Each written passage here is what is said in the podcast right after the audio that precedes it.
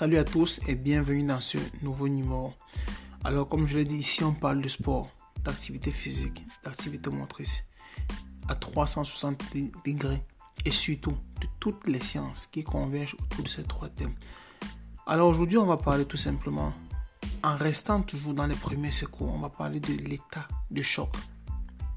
On va tout simplement essayer de comprendre l'état de choc. Qu'est-ce qu'un état de choc? Les, différentes, les différents types d'état de choc, les symptômes d'un état de choc et enfin les traitements, les, traitements ou bien la conduite à tenir durant le cas d'un premier secours lorsqu'on se trouve en face d'une victime qui a un état de choc. Sans plus tarder, on va essayer de définir l'état de choc. Alors, qu'est-ce qu'un état de choc?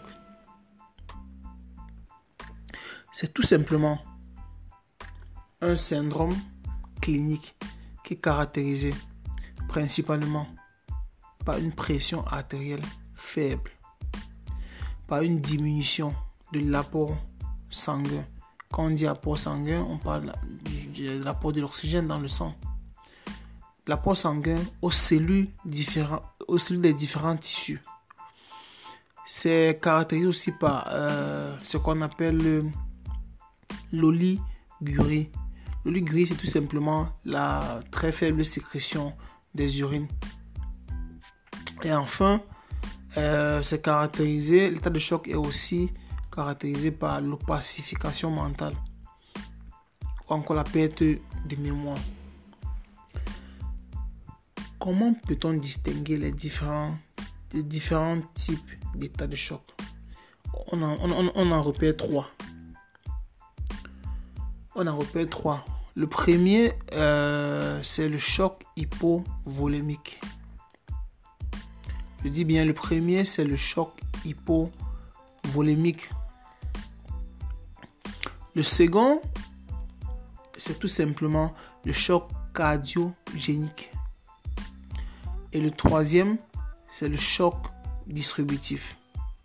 Alors, le premier, choc hypovolémique tout simplement la perte de liquide du lit vasculaire, caractérisé par les hémorragies, les brûlures, les vomissements, la diarrhée. Le deuxième, qui est le choc cardiogénique, ou encore l'endommagement de la pompe cardiaque, caractérisé par une crise cardiaque par une arythmie, par les crises hypertensives. Et enfin, le troisième type, qui est le choc distributif, ou encore la dilatation excessive des vaisseaux sanguins qui provoque le choc anaphylactique ou encore un choc neurogène une fois qu'on a, une fois qu'on a euh, essayé de, de différencier, de, de, trouver, de mentionner les différents types de chocs, on va justement, on va tout simplement essayer de parler des symptômes. Parce qu'il est bien vrai, on parle de choc, il faut que celui qui veut porter son secours soit en mesure de reconnaître en fonction des symptômes de se, rendre compte qu'il s'agit évidemment d'un choc. Alors, les symptômes. La première des choses, la peau pâle. Parce que le, la victime a une peau, une pâle, a une peau pâle en fait. Ou ce qu'on appelle encore la cyanose. Et ensuite, il y a la sueur froide. En plus, il y a l'agitation, soit il est agité, soit il est en état de somnolence. Et il faut vérifier le le, son pouls parce que le pouls peut être faible ou rapide ou encore irrégulier. Je répète les symptômes. Il y a, il y a la peau qui est pâle. Ça s'appelle encore cyanose. Il y a la sueur froide. La victime peut être agitée ou en état de somnolence Et enfin, la victime peut avoir un pouls rapide, un pouls faible ou un pouls irrégulier. Et pour ceux qui ne, pour ceux qui ne, savent pas de, quoi, de quoi il s'agit lorsque je parle de cyanose, la cyanose, c'est tout simplement une coloration bleuâtre de la peau et muqueuse visible en raison de la couleur du sang qui est mal oxygéné qui circule dans les vaisseaux. Je répète, quand on dit, que la peau est pâle ou encore cyanose, c'est juste, justement la coloration bleuâtre de la peau et des muqueuses visibles en raison de la couleur du sang mal oxygéné justement qui circule dans les vaisseaux sanguins. Ça, c'est ce qu'on appelle cyanose. Alors maintenant, on a parlé du poule. On a parlé du poule. Qu'est-ce que c'est que le poule? On va tout simplement essayer de dire que les battements du cœur sont, perceptibles de manière palpable à un niveau du poignet, au niveau de l'artère radiale et à d'autres endroits, à d'autres endroits du corps. Par exemple, euh, comme la carotide. Du coup, le pouls peut être perceptible. Et le pouls, c'est le battement. C'est le battement en fait. Le battement soit peut, peut être perceptible au niveau du poignet de la victime ou à d'autres endroits, comme par exemple au niveau de la carotide, c'est au niveau du cou. Et, la, et quand euh, la victime est en état de choc, la fréquence, si c'est un adulte, la fréquence en fait, chez un adulte qui est en bonne santé, la fréquence des battements, je veux dire, est entre 60 ou 80 battements par minute. Chez les enfants, la fréquence varie de 80 à 160. Chez les personnes malades ou blessées, le pouls est épais et accéléré. Le pouls peut être épais, il peut être accéléré, faible, ou parfois le pouls peut être erroné. Généralement, pour apprécier le pouls, qu'est-ce qu'on fait? On appuie légèrement sur la pointe entre l'index et le majeur. On ne pas sur le pouce, l'index et le majeur, sur le poignet, sous l'articulation du pouce, ou sur le cou, ou sur les côtés de la paume d'Adam. Je répète, pour apprécier le pouls. Donc pour, savoir, pour comprendre, pour savoir si euh, le pouls est présent chez la victime qu'est-ce qu'on fait? On appuie légèrement sur la pointe de l'index, les deux, les deux, l'index et le majeur. On n'utilise utilise pas le pouce. On utilise, je répète, l'index et le majeur sur le poignet de la victime. Ou encore sur le cou pour essayer de prendre le pouls carotidien, la carotide. Sur, le, sur le côté de la paume d'Adam. Et ensuite, qu'est-ce qu'on peut faire quand il s'agit qu'est-ce qu'on peut faire quand il s'agit d'un d'un choc ou encore état de choc? Alors ici je vais essayer de donner une ébauche de traitement alors là ou encore traitement c'est peut-être abusé mais la conduite à tenir en face d'une victime qui en état qui a un état de choc Première des choses, il faut faciliter l'apport du sang au niveau du cerveau en, soulevant les jambes du patient. On appelle, cette, on appelle cette manœuvre la position anti-choc. Ensuite, il faut empêcher un refroidissement supplémentaire du corps de la victime en le couvrant avec une couverture. il faut vérifier le pouls et la respiration. Si le patient a soif, il est, autorisé. On peut, mouiller, on peut mouiller ses lèvres. Mais ne jamais et un grand jamais donner à manger ou à boire. Je dis, il est interdit de donner à manger ou à boire, même si il réclame, même si la victime réclame. Voilà grosso modo ce qu'il faut faire, la conduite à en face d'un cas de choc d'une victime qui a besoin de premier secours et qui en cas de choc. Bonne lecture, bonne écoute et bonne soirée. Je vous remercie.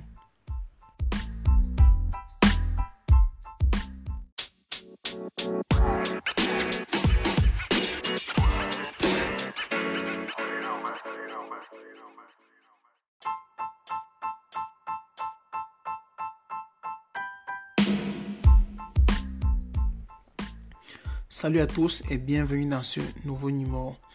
Alors comme je l'ai dit ici, on parle de sport, d'activité physique, d'activité motrice à 360 degrés et surtout de toutes les sciences qui convergent autour de ces trois thèmes. Alors aujourd'hui, on va parler tout simplement, en restant toujours dans les premiers secours, on va parler de l'état de choc. On va tout simplement essayer de comprendre l'état de choc. Qu'est-ce qu'un état de choc?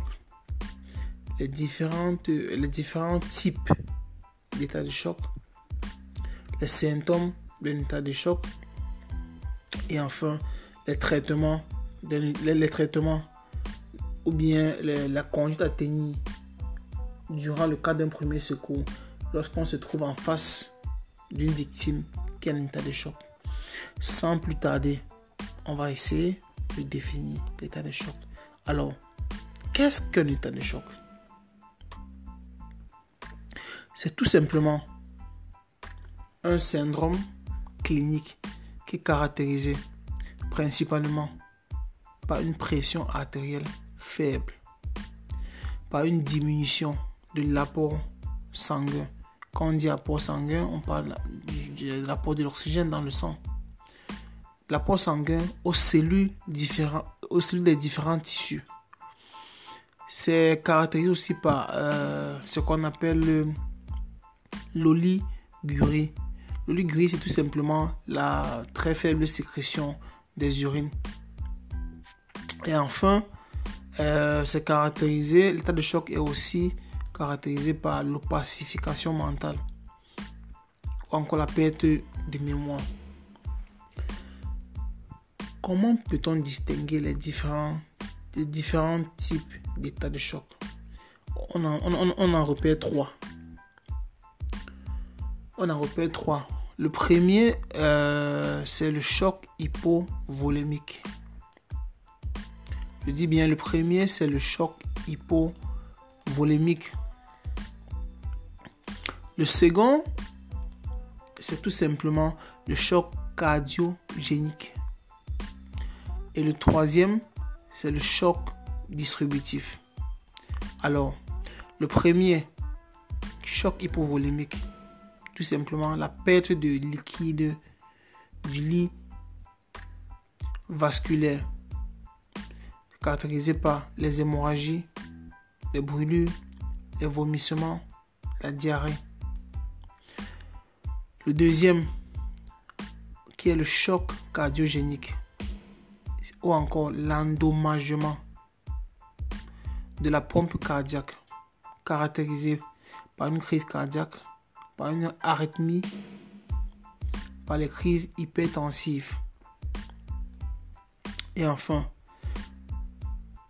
le troisième type, qui est le choc distributif, ou encore la dilatation excessive des vaisseaux sanguins qui provoque le choc anaphylactique ou encore un choc neurogène une fois qu'on a, une fois qu'on a euh, essayé de, de différencier, de, de, trouver, de mentionner les différents types de chocs, on va justement, on va tout simplement essayer de parler des symptômes. Parce qu'il est bien vrai, on parle de choc, il faut que celui qui veut porter son secours soit en mesure de, de reconnaître en fonction des symptômes de se, rendre compte qu'il s'agit évidemment d'un choc. Alors, les symptômes. La première des choses, la peau pâle. Parce que le, la victime a une, peau, pâle, a une peau pâle en fait. Ou ce qu'on appelle encore la cyanose. Et ensuite, il y a la sueur froide. En plus, il y a l'agitation, soit il est agité, soit il est en état de somnolence. Et il faut vérifier le le, son pouls parce que le pouls peut être faible ou rapide ou encore irrégulier. Je répète les symptômes. Il y a, il y a la peau qui est pâle, ça s'appelle encore cyanose. Il y a la sueur froide. La victime peut être agitée ou en état de somnolence. Et enfin, la victime peut avoir un pouls rapide, un pouls faible ou un pouls irrégulier. Et pour ceux qui ne, savent pas ce de quoi de quoi il s'agit lorsque je parle de cyanose, la cyanose, c'est tout simplement une coloration bleuâtre de la peau et muqueuse visible en raison de la couleur du sang qui est mal oxygéné, qui circule dans les vaisseaux. Je répète, quand on dit, la, quand on dit que la peau est pâle ou encore cyanose, c'est juste, justement la coloration bleuâtre de la peau et des muqueuses visibles en raison de la couleur du sang mal oxygéné justement qui circule dans les vaisseaux sanguins. Ça, c'est ce qu'on appelle cyanose. Alors maintenant, on a parlé du pouls on a parlé du pool. Qu'est-ce que c'est que le pool On va tout simplement essayer de dire